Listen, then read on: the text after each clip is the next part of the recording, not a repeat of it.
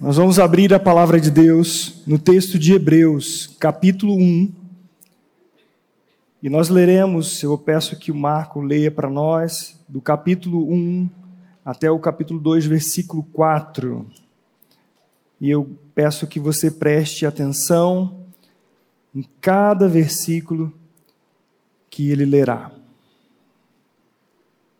Tendo se tornado tão superior aos anjos, quanto herdou mais excelente nome do que eles. Espera um pouquinho, sua marca, do capítulo 1, versículo 1 até o 2, 4. Isso.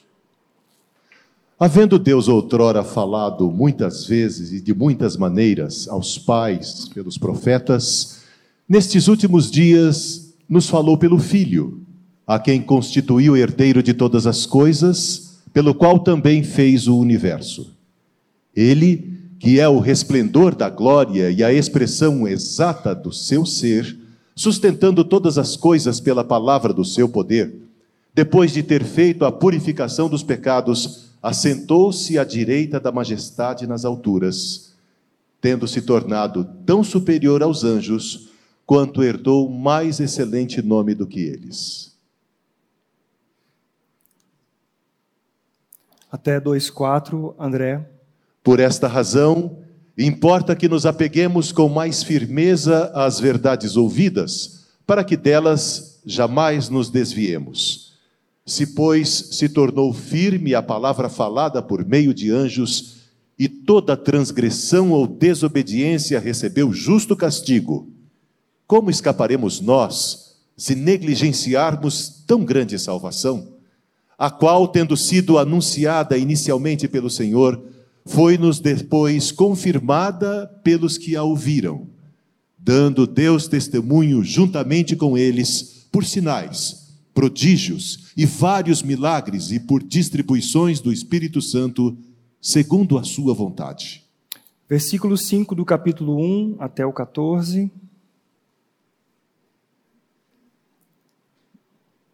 Porque todo sumo Não, sacerdote. não, não. André, capítulo 1, do versículo 5 até o 14. Pois Obrigado. a qual dos anjos disse jamais: Tu és meu filho, e eu hoje te gerei, e outra vez, eu lhe serei pai, e ele me será filho? E novamente, ao introduzir o primogênito no mundo, diz: E todos os anjos de Deus o adorem. Ainda, quanto aos anjos, diz: Aquele que a seus anjos faz ventos e a seus ministros labareda de fogo, mas acerca do filho, o teu trono, ó Deus, é para todo sempre. E cetro de equidade é o cetro do seu reino. Amaste a justiça e odiaste a iniquidade. Por isso, Deus, o teu Deus, te ungiu com óleo de alegria como a nenhum dos teus companheiros. Ainda, no princípio, Senhor, lançaste os fundamentos da terra, e os céus são obras das tuas mãos. Eles perecerão. Tu, porém, permaneces. Sim, todos eles envelhecerão qual veste. Também qual manto os enrolarás, e como vestes serão igualmente mudados. Tu, porém, és o mesmo. E os teus anos jamais terão fim. Ora, a qual dos anjos jamais disse: Assenta-te à minha direita, até que eu ponha os teus inimigos por estrado dos teus pés? Não são todos eles espíritos ministradores, enviados para serviço a favor dos que hão de herdar a salvação? Obrigado, Marco. Pai, nós te louvamos por tua palavra e cremos que o teu Santo Espírito quem revela a ao nosso coração por isso, te damos graças e recebemos em nome do Senhor Jesus. Amém. Esse mundo que nós vivemos, mundo acelerado, um mundo abusivo e confuso. Você percebe isso em nossa época? Você tem parado para avaliar um pouquinho como estão as coisas? Como o mundo vive uma confusão acerca do que é a verdade. Você percebe o quanto as mídias têm investido em captar e monetizar a sua vida, a minha vida social e privada? Como um simples aparelho que a princípio nos traz tantas ferramentas, tem sido usado para vasculhar as nossas vidas e para saber aquilo que nós mais nos interessamos e investir em nossas vidas. Uma sociedade que tem se tornado cada vez mais uma expressão da filosofia líquida, é uma sociedade volátil que, por característica, vive uma desorganização, levando as pessoas a duvidarem acerca de bases tão essenciais para a nossa vida. E esta desorganização vai atingindo questões tão caras para nós como amor, como relacionamentos presenciais como olhar um nos olhos do outro, como cuidar dos filhos, como zelar pelo, pela sua esposa, pelo seu marido, pela honestidade no trato de uns para com os outros.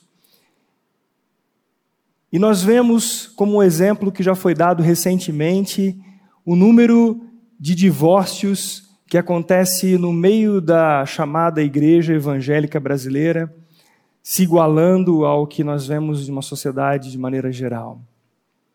Que confusão é essa que nós vivemos?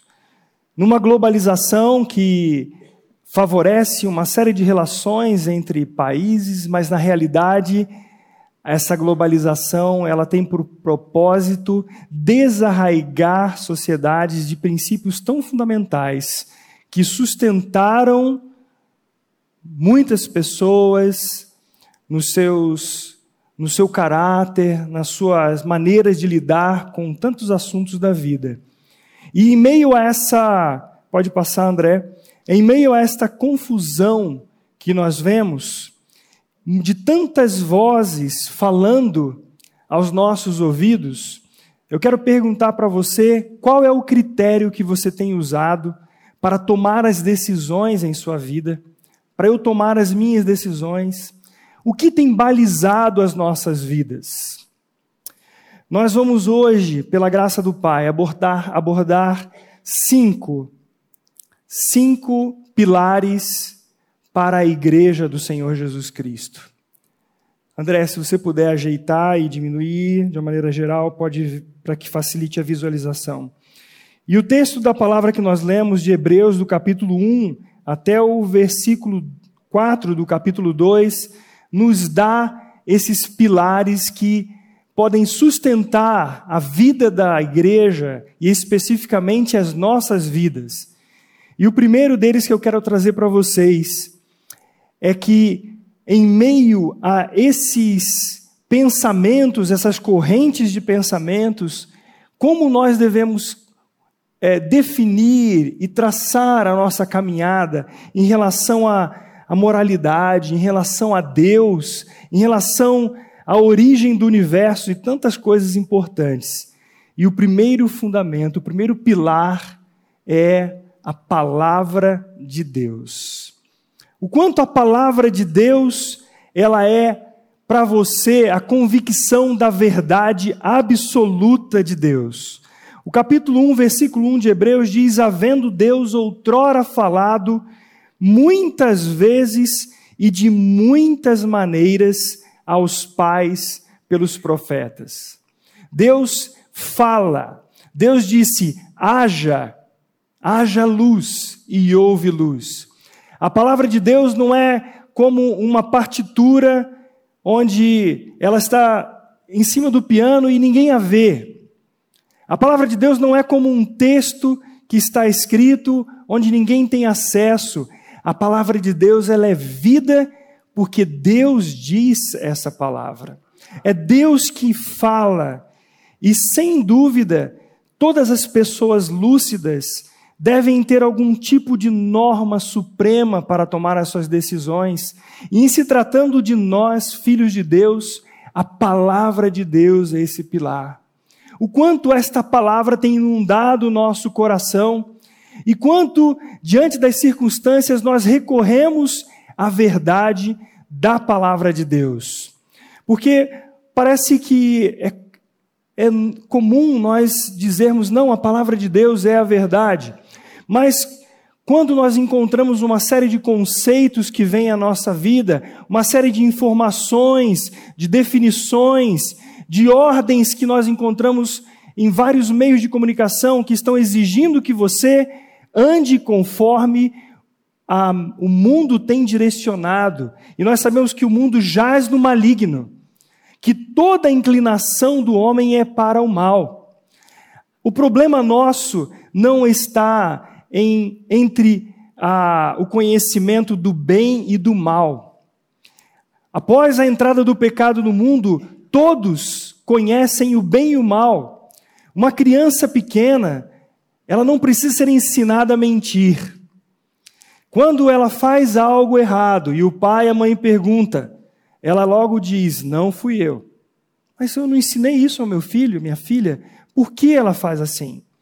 porque ela é conhecedora do bem e do mal. Ela comeu da árvore do conhecimento do bem e do mal, e ela morreu para Deus. O seu coração, o nosso coração, sem Cristo, está inclinado para o mal, porque ele não é mais dirigido, daquele que não nasceu de novo, não é mais dirigido pelo Espírito de Deus.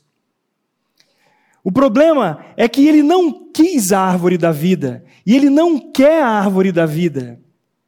Então nós conhecemos o bem e o mal, mas na hora de decidirmos o que tem sido o critério que usamos para as nossas vidas, é de fato a palavra de Deus, a verdade, a nossa regra de fé e prática.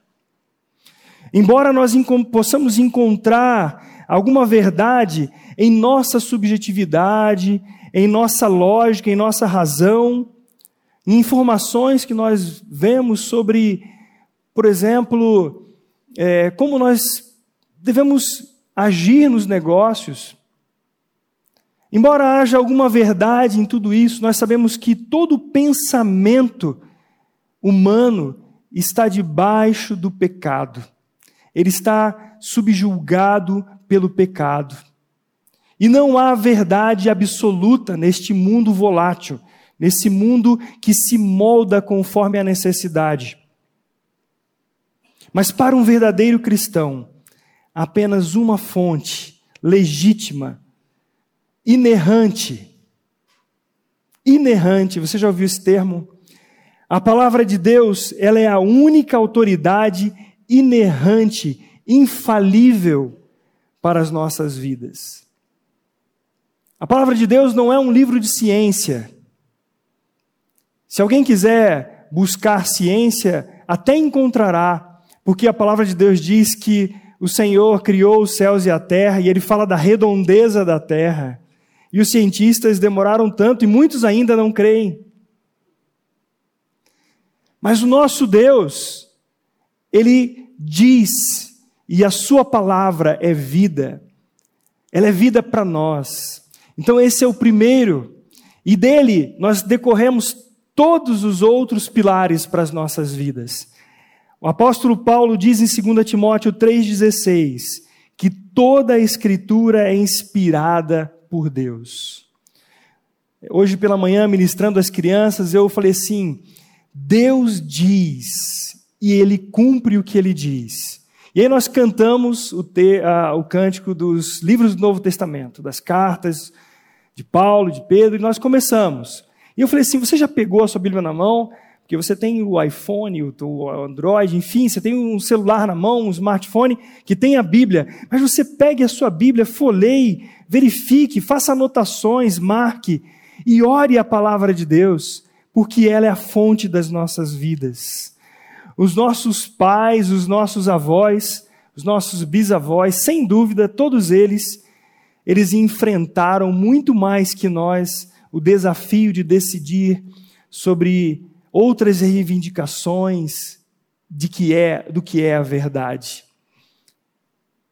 Eles tiveram um desafio grande, mas nós hoje muito mais, porque nós temos muito mais informações acontecendo o tempo inteiro sobre nossas vidas.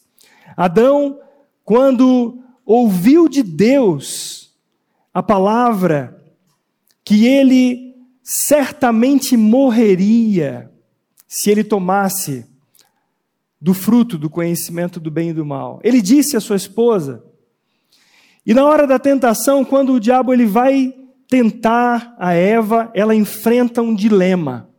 E um dilema que nós também enfrentamos de certa maneira quando somos tentados. Eles ouviram de Deus ali no versículo 2, do capítulo 2, versículo 17 de Gênesis, eles ouviram: certamente vocês morrerão. Mas ouviram e deram ouvidos ao que Deus diz, eles deram ouvido a uma afirmação da verdade de Deus. Eles encontraram uma outra verdade. Quando a serpente diz: É certo que vocês não vão morrer. E é certo que nós somos todo dia, todos os dias, confrontados com esta tentação. É verdade o que Deus diz? Ao ouvir essas afirmações, o que eles deveriam ter feito? Ah, para nós hoje está fácil, não é?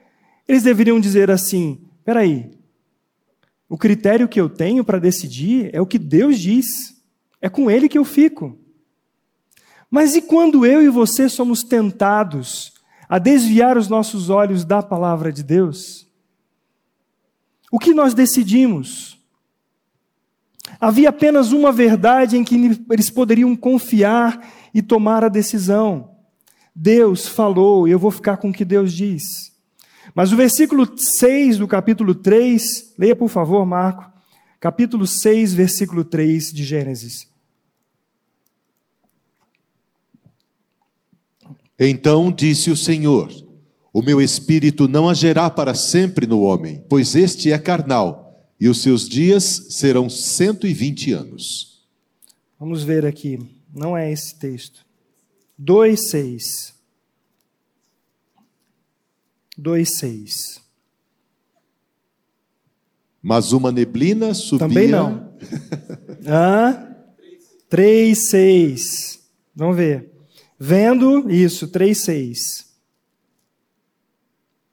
Vendo a mulher que a árvore era boa para se comer, agradável aos olhos, e árvore desejável para dar entendimento, tomou-lhe do fruto e comeu. E Olha deu só. também ao marido, e ele comeu. E ele comeu. Veja que a decisão da mulher foi baseado em algumas coisas que nós também colocamos em peso. Ela viu que era agradável aos olhos, desejável para dar entendimento agradável aos olhos, os nossos as nossas sensações. O que nós vemos, o que nós ouvimos, o que nós tocamos, o que nós comemos. As tentações vêm nesse campo das nossas vidas, entrando em nossa mente e pondo em dúvida o que Deus diz em Sua palavra.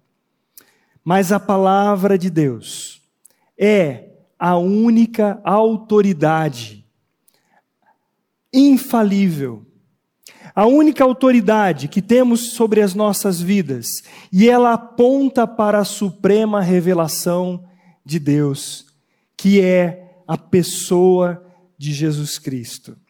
E este é o segundo pilar que eu quero trazer para nós nesta noite. A revelação de Deus Pai é a pessoa do Senhor Jesus Cristo. Havendo Deus outrora falado de muitas, muitas vezes, de muitas maneiras, hoje ele nos fala pelo seu Filho, o Verbo encarnado. Ele é a centralidade de toda a revelação das Escrituras. É a pessoa e a obra do Senhor Jesus Cristo. A palavra de Deus aponta para o Senhor Jesus Cristo. A centralidade e a suficiência é a pessoa do Senhor Jesus Cristo. Muitos buscam milagres nas Escrituras. Muitos buscam as bênçãos, as histórias. Mas importava, como diz Lucas 24, 44, importava que se cumprisse tudo o que de mim está escrito na lei de Moisés, nos profetas e nos salmos. A centralidade e a suficiência de Cristo é o fundamento da fé protestante. O primeiro fundamento, primeiro pilar, melhor dizendo, as Escrituras, a palavra de Deus. Aqui nós estamos colocando em ordem para uma questão didática. Mas esta palavra que aponta para o nosso Senhor Jesus Cristo, é dele que nós precisamos. Nós não precisamos. Eu vou falar para você que se Deus tirasse todas, todos os milagres, todas as curas, as bênçãos, ficasse só a pessoa do Senhor Jesus Cristo nas Escrituras, nós temos tudo nele. Tudo. Quando nós ouvimos tantas pregações, tantas vozes neste mundo, no meio evangélico, buscando uma série de argumentos, uma série de, de coisas para chamar a atenção das pessoas na igreja, mas essa chamada de atenção está, em grande parte, apontando para o homem, para a sua capacidade, e não para a pessoa do Senhor Jesus. E tudo isto é um cheque sem fundo. Sem a pessoa do Senhor Jesus Cristo em nossas vidas, a suficiência dele em tudo, nós não temos nada. Você entende isso? O quanto é importante que o Senhor tem colocado neste púlpito a pregação de Cristo e este crucificado? É porque fora dele nós não temos nada, irmãos. Cristo deve ser o suficiente em todas as áreas, em todas as coisas das nossas vidas. Esse é um pilar que nós não podemos abrir mão. Cristo é suficiente em toda e qualquer situação, em todo e qualquer assunto. O texto de Colossenses, capítulo 1, versículo 15 a 20. Colossenses, capítulo 1, do versículo 15 ao 20. Pode ler, por favor, Marco. Este é a imagem do Deus invisível, o primogênito de toda a criação. Pois nele foram criadas todas as coisas, nos céus e sobre a terra, as visíveis e as invisíveis, sejam tronos, sejam soberanias, quer principados, quer potestades. Tudo foi criado por meio dele e para ele. Ele é antes de todas as coisas. Nele tudo subsiste. Ele é a cabeça do corpo, da igreja. Ele é o princípio, o primogênito de entre os mortos, para em todas as coisas ter a primazia, porque aprove a Deus que nele residisse a plenitude. Quem é a imagem do Deus invisível?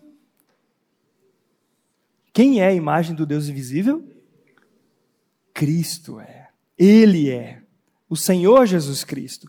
Quem é o primogênito de toda a criação?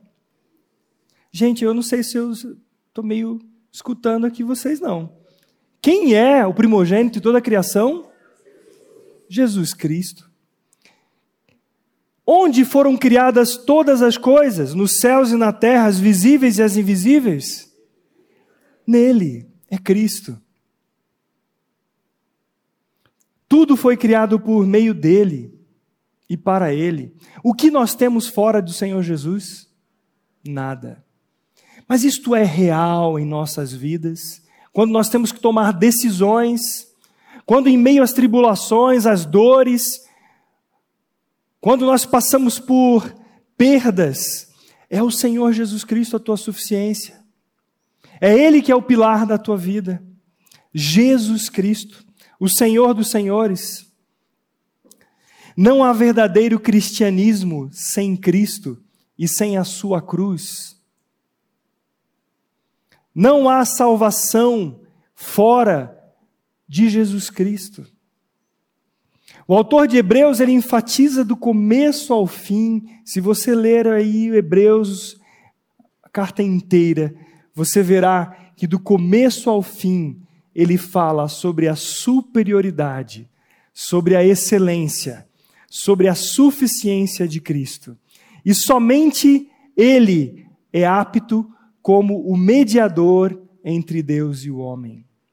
Ele é o profeta, ele é o sacerdote, ele é o rei da igreja de Deus.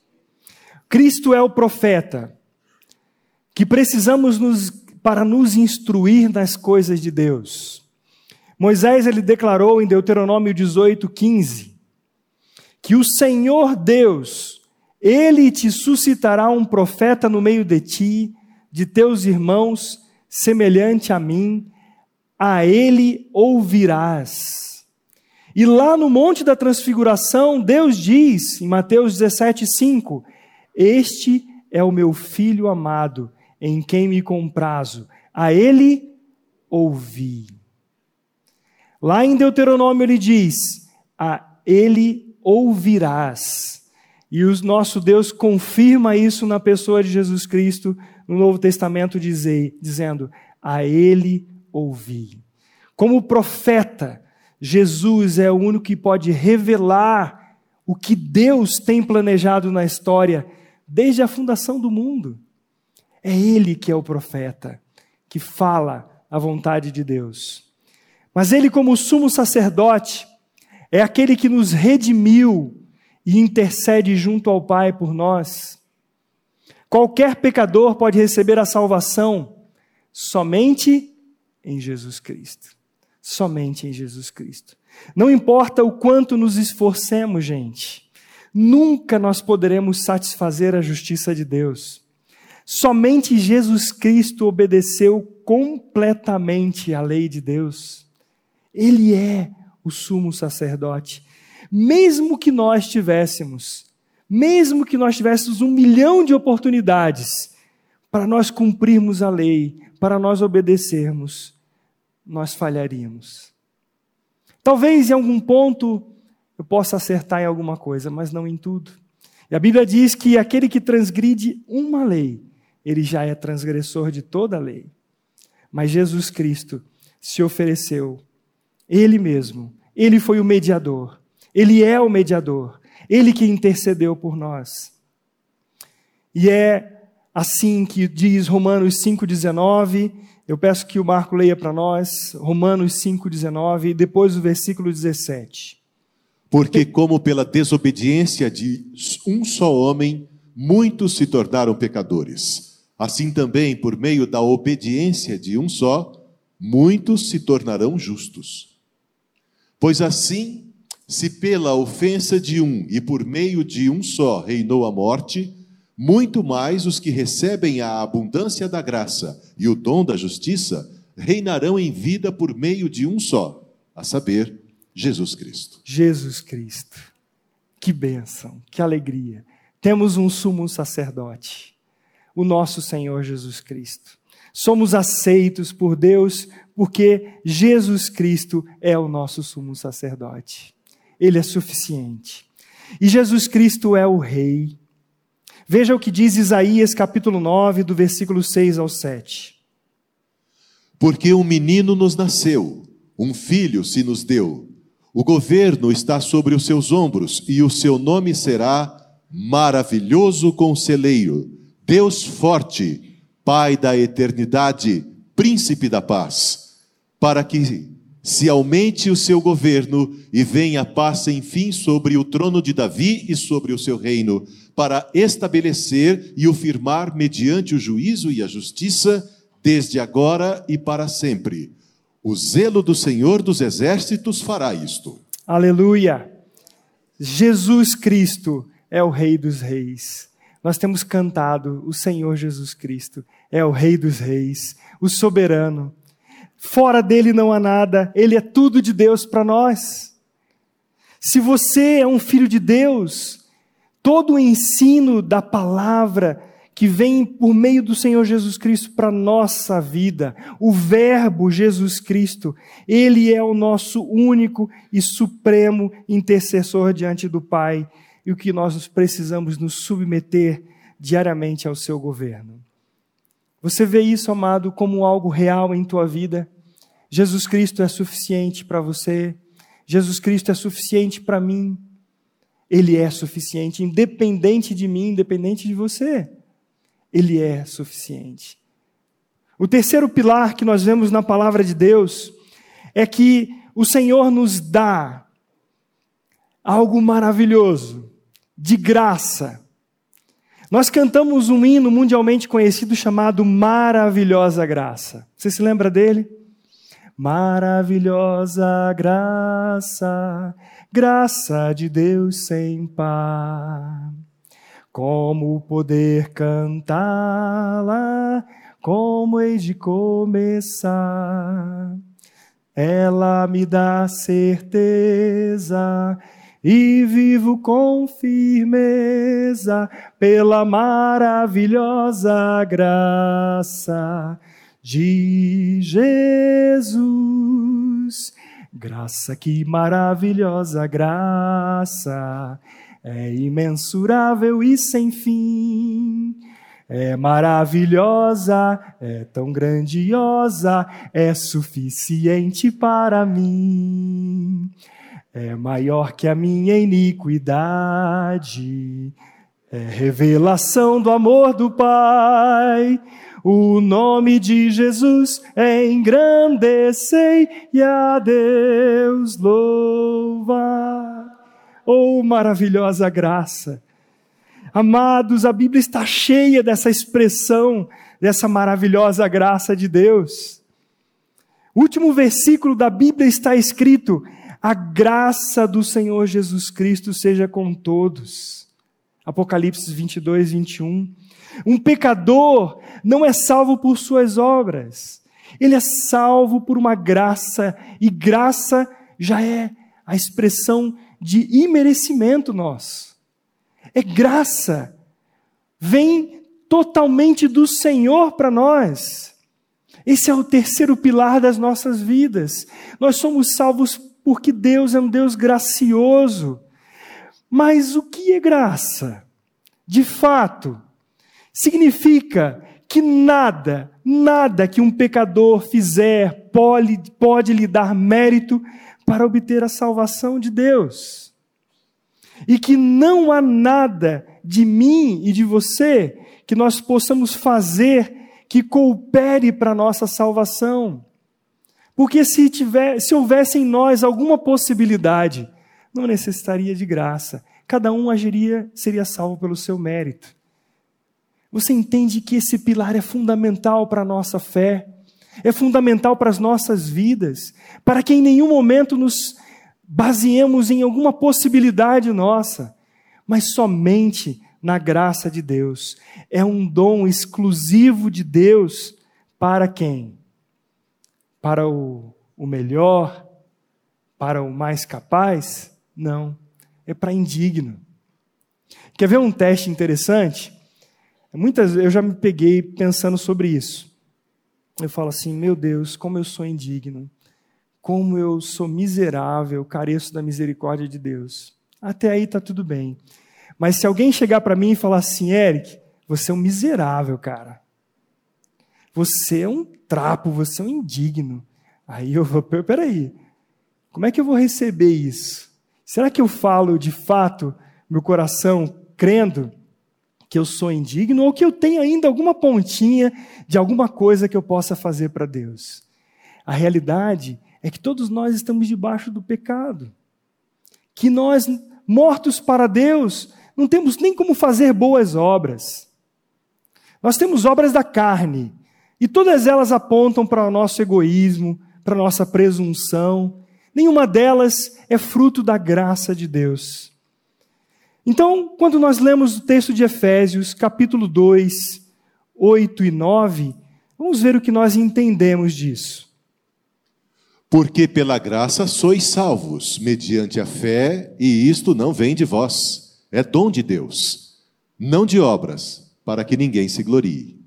Eu ia pedir o versículo 5 também. Marco, leia, por favor.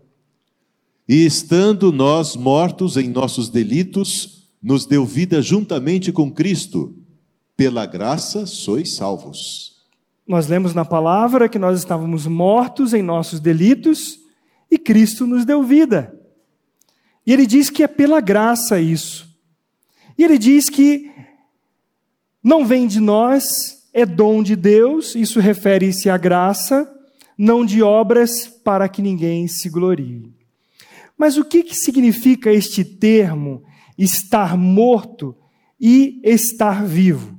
No versículo 5 ele diz que nós, estando mortos em nossos delitos, ele nos deu vida com Cristo que são, quem são essas pessoas, esses mortos, que o texto está dizendo? Quem são esses mortos? Hã?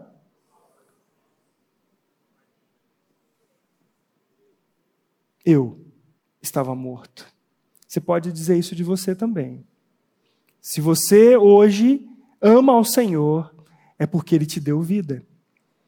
Mas todo homem, toda mulher, toda criança que não nasceu de novo está em Adão e está morto para Deus. É isso que Paulo está dizendo. Nos versículos 2 e 3 de Efésios, aí mesmo, diz assim: Os quais andastes outrora, segundo o curso deste mundo, segundo o príncipe da potestade do ar, do espírito que agora atua nos filhos da desobediência, entre os quais também todos nós andamos outrora, segundo as inclinações da nossa carne, fazendo a vontade da carne e dos pensamentos, e éramos, por natureza, filhos da ira, como também os demais. Exato. Então, o que significa estar morto? Estar, em primeiro lugar, significa estar sob a condenação. Antes de Cristo, nós estávamos mortos nos delitos e pecados. Deus havia dito a Adão que não comesse da árvore do conhecimento do mal, pois caso ele comesse, nós vimos, ele morreria. A morte é a penalidade para o pecado. Quando quebramos a lei divina, nos tornamos culpados perante este Deus Santo e responderemos perante a sua justiça. Então a primeira questão é que estar morto é estar sobre a condenação. Em segundo lugar, estar morto significa estar debaixo do jugo do pecado. A Bíblia fala que nós estamos debaixo de três domínios. Aqueles que não nasceram de novo servem a três mestres. O texto que nós lemos diz que o mundo, o curso deste mundo, aquelas pessoas que não nasceram de novo estão debaixo deste e andando conforme o curso deste mundo. Também conforme a vontade da carne. Todos nós vivíamos segundo as paixões da nossa carne, realizando os desejos do corpo e da mente. E o terceiro mestre que atua na vida deste mundo é o diabo. Porque as pessoas seguem o príncipe do poder, do ar, do espírito que agora atua nos filhos da desobediência. Então, estar morto significa estar debaixo do jugo do pecado. Em terceiro lugar, estar morto significa que estávamos sob a ira de Deus. Paulo usa essa expressão dizendo por natureza, filhos da ira, como os demais. Significa estar desde o nascimento numa condição de inimizade com Deus, por causa do pecado. Isso significa estar morto. Muitos querem acreditar que o ser humano ele é basicamente bom. O que, o, o que atrapalha ele é a, a falta de educação, a falta de dinheiro, a falta de modelos. Mas é uma crença de que as condições, se estiverem adequadas, se ele for nascer num lar com os recursos financeiros, com uma educação exemplar, se ele tiver pessoas presentes na vida dele que podem dar bons exemplos, ele, no final das contas, terá uma índole correta. Mas a Bíblia não diz isto. A Bíblia diz que todos nós nascemos mortos espiritualmente. Nós precisamos entender que o morto espiritual não pode reagir a nenhum ensinamento ou bons costumes. Você pode pegar um porquinho, dar uma boa lavadinha nele, passar um perfume francês nele, colocar para andar na coleira com você. Coisa linda, né? Um porquinho.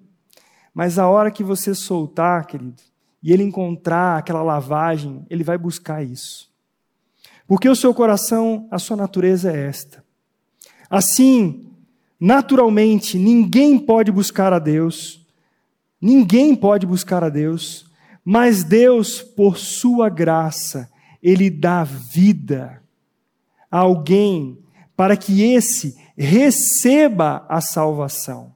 Veja bem, uma pessoa morta em seus delitos e pecados. Eu sei que a imagem ela é sempre de dor, difícil, mas alguém que nós encontramos de repente num acidente, aquela pessoa está morta. Ela não vai reagir a nada que você tente fazer com ela. Nada que você fale para ela vai adiantar, porque ela está morta. Ela tem, assim como espiritualmente, aqueles que não têm a vida de Cristo estão debaixo dos seus delitos, dos seus pecados, e ele não tem vida.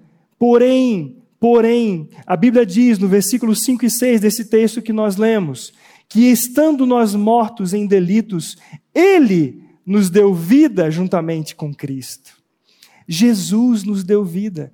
Pela graça nós somos salvos. E juntamente com ele, diz o versículo 6, ele nos ressuscitou e nos fez assentar nos lugares celestiais em Cristo Jesus. Sabe o que é isso, amados? Isso é graça. É graça. Ele nos dá vida para que nós respondamos a Ele. Você entende isso? Isso fica claro para nós de que este pilar precisa estar muito claro em nossa mente. Nós recebemos graça sobre graça do nosso Senhor. Nossa salvação é plenamente pela graça é a graça de Deus que levou o apóstolo Paulo a dizer: Eu já estou crucificado com Cristo, e vivo não mais eu, mas Cristo é quem vive em mim.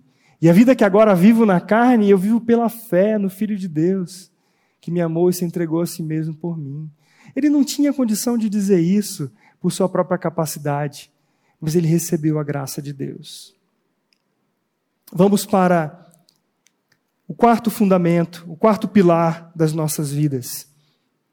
O capítulo 2, versículo 1 a 3 de Hebreus, diz, capítulo 2, vamos, vamos retomar esse texto, versículo 1 a 3, peço que o Marco leia para nós. Por esta razão, importa que nos apeguemos com mais firmeza às verdades ouvidas, para que delas jamais nos desviemos.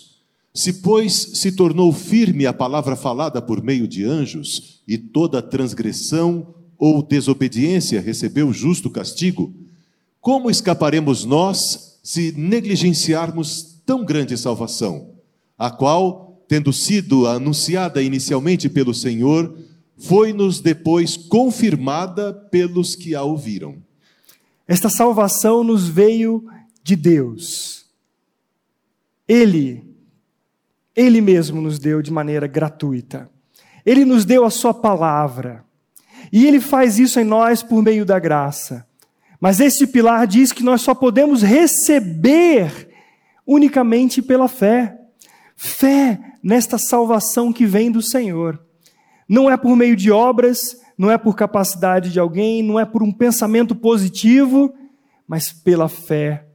E a diferença clara entre fé e qualquer outra coisa que nós chamamos de crença é que a fé vem de um Deus que é inerrante, infalível. E o que ele diz é verdade, e nós podemos confiar. E esta fé só, é, só pode ser chamada de fé por causa dele, porque ele quem garante tudo para nós. Qualquer outra coisa que nós chamamos de fé, que não seja focada na pessoa e obra do Senhor Jesus Cristo, da Trindade Santa, é uma crença, e Deus não tem compromisso com isso. Uma pessoa pode começar a dizer assim: não, Deus vai abençoar, Deus vai fazer isso, Deus vai mudar essa situação. Isto não é fé, isto é pensamento positivo. Fé é nós descansarmos num Deus que diz e que cumpre por causa do seu caráter. Não porque nós, por mais que fiquemos assim com aquele pensamento de que ele vai fazer, ele só vai fazer aquilo que ele diz. Por isto é fé. E ela não vem de nós, ela vem do próprio Deus para nós. Porque nós não temos capacidade para crer. Mortos em delitos e pecados não consegue crer. A fé é um dom de Deus. Olha o que diz Romanos capítulo 1, versículo 16 e 17. Pois não me envergonho do evangelho, porque é o poder de Deus para a salvação de todo aquele que crê, primeiro do judeu e também do grego, visto que a justiça de Deus se revela no evangelho de fé em fé, como está escrito: o justo viverá por fé. O justo viverá por fé.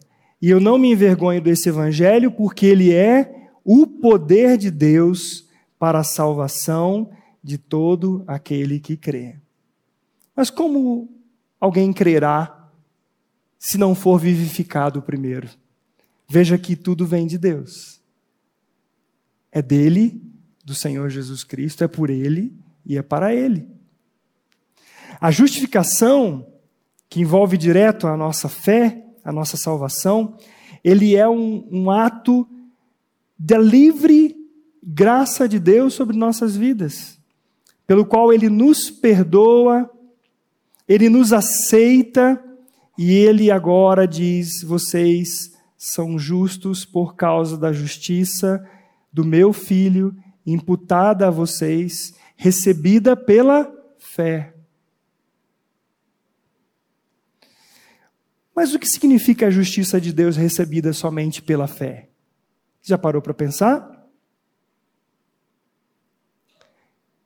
Quer dizer que um pecador, ele é declarado justo aos olhos de Deus, não com base em suas próprias obras, mas somente pela fé, somente em Cristo e pela graça de Deus somente. Ele recebeu pela fé o presente da graça de Deus.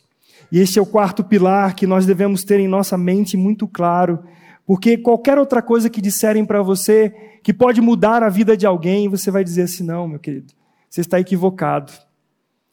A única salvação vem do Senhor Jesus Cristo. E é por meio da graça que ele recebe. E quando ele recebe, só há um meio: a fé nem são as obras, nem alguma outra coisa que você tenha que tenha valor diante de Deus. É incompatível a ideia de que um pecador ele possa ser justificado pela fé e pelas obras. Você percebe isso? Como é radical essa necessidade de crermos e entendermos a verdade da palavra de Deus? Um pecador não é justificado pelo seu batismo. Ele não é justificado pelas obras que ele possa praticar, ele é unicamente salvo, porque a justiça de Deus em Cristo Jesus foi dada a ele. Sendo assim, uma pessoa justificada não pode perder sua posição de justificação. Você foi justificado. Se eu e você estávamos numa condição de inimigos de Deus, de pecadores, e o Senhor Jesus imputa a nós a sua justiça, porque lá na cruz ele assumiu o nosso pecado, ele morreu a nossa morte, e na sua ressurreição ele nos deu a sua vida, ele nos fez justos em Jesus Cristo. Deus Pai nos justificou no seu Filho Jesus Cristo.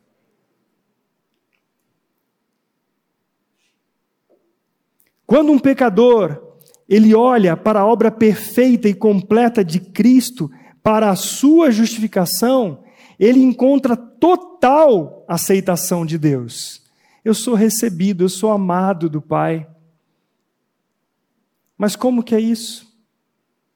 É somente pela fé. Não há outro, outra maneira de nós recebermos isto. Nós recebemos porque nós fomos agraciados pelo Senhor. Mas como um pecador, eu como pecador, eu recebo isso somente pela fé. O primeiro benefício desta obra salvífica de Deus é que Ele perdoa todos os nossos pecados, passados, presentes e futuro. Veja o que diz o Salmo 32, 1.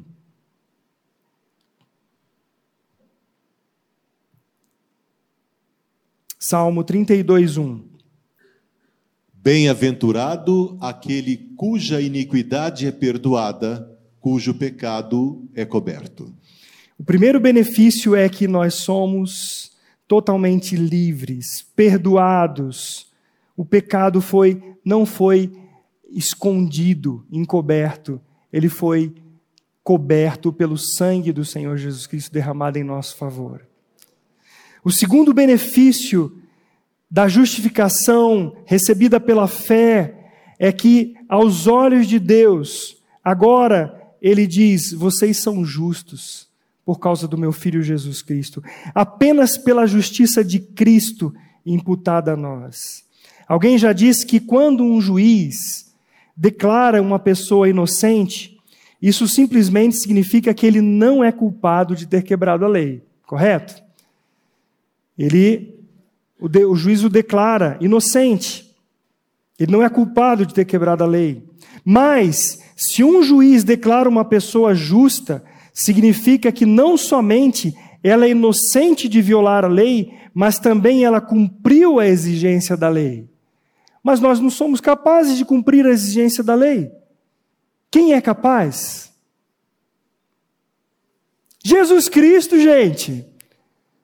Vocês podem, vão sair daqui lembrando, é Jesus Cristo. Ele é suficiente.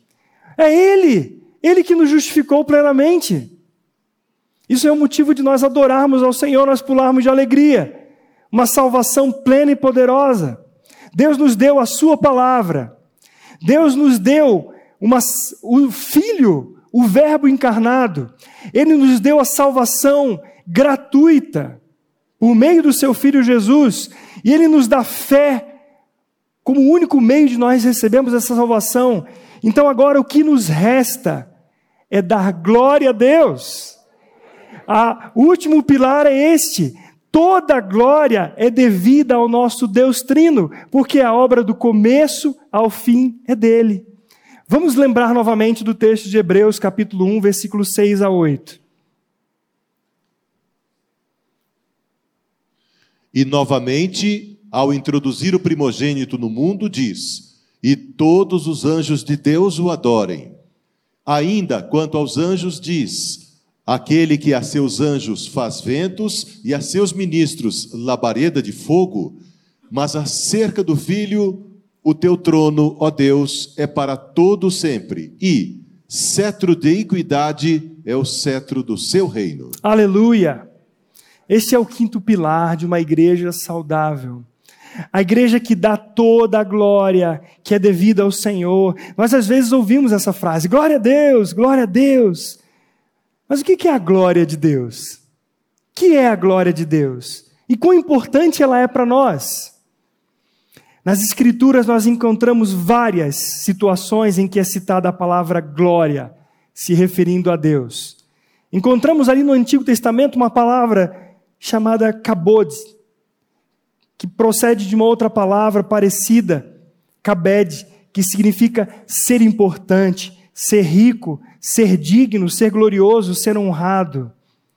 Mas a glória de Deus é a exposição do seu caráter santo. Pensa nas, pense nas escrituras, nos relatos, onde, por exemplo, em Isaías, ali no templo, ali onde ele estava, na, na, no, no tabernáculo, a glória de Deus encheu, de tal maneira que ele diz: eu vivo no meio de um povo de lábios impuros. Eu sou impuro e eu vi a glória de Deus. A glória é a exposição desse caráter santo do Senhor. Vamos ver lá o texto, Isaías 6,3. E clamavam uns para os outros, dizendo: Santo, Santo, Santo é o Senhor dos exércitos Toda a terra está cheia da sua glória. Toda a terra está cheia da glória de Deus. Perceba como, como, como Isaías declara essa glória de Deus, a santidade de Deus. Clamavam uns aos outros, dizendo: Santo, Santo, Santo é o Senhor dos exércitos. É a santidade de Deus que enche a terra e seus habitantes a veem, eles veem o que? A glória de Deus. Essa palavra santo basicamente significa separado do comum. No tabernáculo, no templo posteriormente, todos os utensílios eles eram separados para utilização específica, eles eram santificados. Assim a santidade de Deus é a sua infinita separação do pecado, de tudo o que é comum. Deus disse ao povo de Israel, em Deuteronômio capítulo 6, versículo 4 a 5, olha o que diz o texto. Ouve Israel, o Senhor nosso Deus, é o único Senhor. Amarás, pois, o Senhor teu Deus de todo o teu coração, de toda a tua alma e de toda a tua força. O Senhor nosso Deus é o único. Ame, ame, pois, o Senhor teu Deus. Adore o Senhor teu Deus de todo o teu coração, de toda a tua alma, de toda a tua força.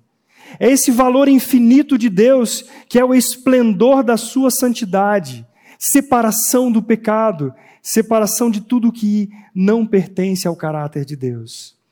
Ele é o único Deus Veja o que diz Isaías 44, 6. Assim diz o Senhor, Rei de Israel, seu redentor, o Senhor dos exércitos: Eu sou o primeiro e eu sou o último, e além de mim não há Deus. Aleluia! A sua glória, a glória de Deus, vem tanto da sua unicidade, da sua singularidade, quanto da sua infinita magnitude é o Deus de toda a terra, é o Deus do universo, o único Deus. E por isso o salmista diz no capítulo 29 de Salmos, versículo 2: Tributai ao Senhor a glória devida ao seu nome, adorai o Senhor na beleza da santidade. Aleluia. Desta forma, então, nós podemos entender, definir essa glória do nosso Deus como a beleza, a grandeza, da sua multiforme perfeição. Por mais que nós tentemos expressar isso em palavras, nós não somos capazes. Por mais por mais poético que seja, aí eu recorro para a palavra de Deus. E eu vou pegar a palavra de Deus e adorar o Senhor mediante esta palavra. Deus aponta para alguém que recebeu a glória, porque ele foi humilhado ele foi rejeitado, ele foi massacrado. Aqueles guardas romanos não fizeram carinho, eles esbofetearam, eles bateram no Senhor Jesus. Mas não se compara ao Senhor ter recebido o meu pecado e o seu pecado no seu corpo. O Senhor Jesus, ele recebeu toda a dor que nós devemos sofrer. E o autor de Hebreus, então, no capítulo 1, versículo 3 e 4, diz: Ele, que é o resplendor da glória e é a expressão exata do seu ser, sustentando todas as coisas pela palavra do seu poder, depois de ter feito a purificação dos pecados, assentou-se à direita da majestade nas alturas, tendo se tornado tão superior aos anjos quanto herdou o mais excelente nome do que eles. Esse é o nosso Senhor Jesus. Aleluia. A glória de Deus é incomparável. Não há nada na terra, no céu, que se compare à beleza do nosso Senhor Jesus, a sua grandeza infinita da sua pessoa. Toda a grandeza e beleza da criação vem dele, gente. O homem é que pega e adora a criatura ao invés do Criador. Toda a grandeza, toda a beleza vem do nosso Senhor. Jesus Cristo, em toda a sua pessoa e obra, é a encarnação, a revelação máxima da glória de Deus. A glória de Deus leva os seus filhos a respeitá-lo, a adorá-lo, a louvá-lo, a honrá-lo, a amá-lo. Igreja, povo de Deus, nós somos o povo que o Senhor elegeu para anunciar as virtudes daquele que nos chamou das trevas para a sua maravilhosa luz. Nós somos um povo privilegiado, porque temos o único Deus verdadeiro. Toda a glória pertence a Ele. Esta igreja pode adorar ao Senhor com todo o coração, com toda a voz, porque Ele nos salvou mediante a Sua graça infinita, porque Ele nos resgatou, porque a única motivação para tudo que nós podemos pensar em fazer vem porque o Senhor ele será exaltado, porque ele será glorificado. A Bíblia diz em 1 Coríntios, o apóstolo Paulo dizendo que quer comamos, quer bebamos, façamos qualquer outra coisa, façamos para a glória de Deus. O texto de Salmo 96, 1 a 3 diz assim: Anunciai entre as nações a sua glória, entre todos os povos as suas maravilhas. Conhecer a glória de Deus é o que nós cristãos precisamos cada dia mais. Conhecer o nosso amado Senhor, o nosso Deus. Busque conhecer a glória de Deus, que é a pessoa de Cristo. Avalie seu coração e perceba que a glória, que glória você tem dado, você tem valorizado, que não seja a glória de Deus. Nós vamos ler o último texto, capítulo 17 de João, do versículo 22 a 24. Eu lhes tenho transmitido a glória que me tens dado, para que sejam um como nós o somos, e eu neles e tu em mim, a fim de que sejam aperfeiçoados na unidade, para que o mundo conheça que tu me enviaste e o amaste, como também amaste a mim. Pai, a minha vontade é que onde eu estou, estejam também comigo os que me deste, para que vejam a minha glória que me conferiste, porque me amaste antes da fundação do mundo. Aleluia. O próprio Pai, nessa conversa, o Filho, nosso amado Senhor, dizendo: Pai, eu tenho transmitido essa glória, essa separação, a tua pessoa, o teu caráter, que o Senhor mesmo me tem dado, para que nós sejamos um, como o Pai, o Filho e o Espírito Santo são, unidos a nossa união com Cristo é a chave para uma vida, uma vida de alegria na presença do Senhor. Agora, pense comigo aqui que se há alguma coisa em nossa vida que não é para a glória de Deus, nós precisamos descartar. Nós precisamos lançar fora. Se há algo em nossas vidas que não glorifica o Senhor, lancemos fora, porque o Senhor não reparte a glória com ninguém. Nosso Senhor nos chamou a sermos verdadeiros adoradores que adoram em espírito e em verdade. Em espírito e em verdade. Eu quero convidar você a ficar em pé e a louvar o Senhor com este cântico agora. Para que nós, diante desta palavra de Deus, que é a única autoridade inerrante e infalível para as nossas vidas, o Senhor Jesus Cristo, que é plenamente suficiente, a salvação é obra exclusiva da graça plena de Deus em Jesus, recebida unicamente por meio da fé, e por isso toda a glória, toda a honra é devida ao nosso Deus. Só em Jesus, só no Senhor Jesus.